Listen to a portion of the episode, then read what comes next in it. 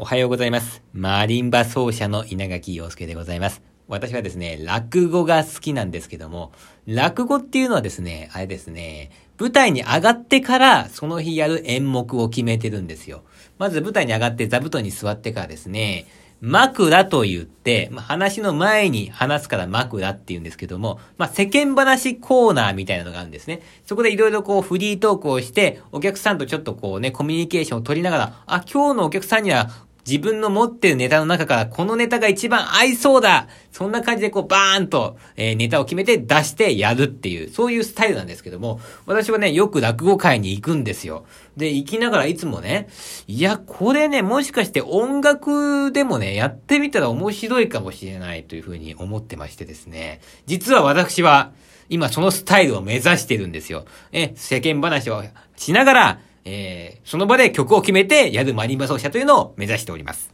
それではまた明日。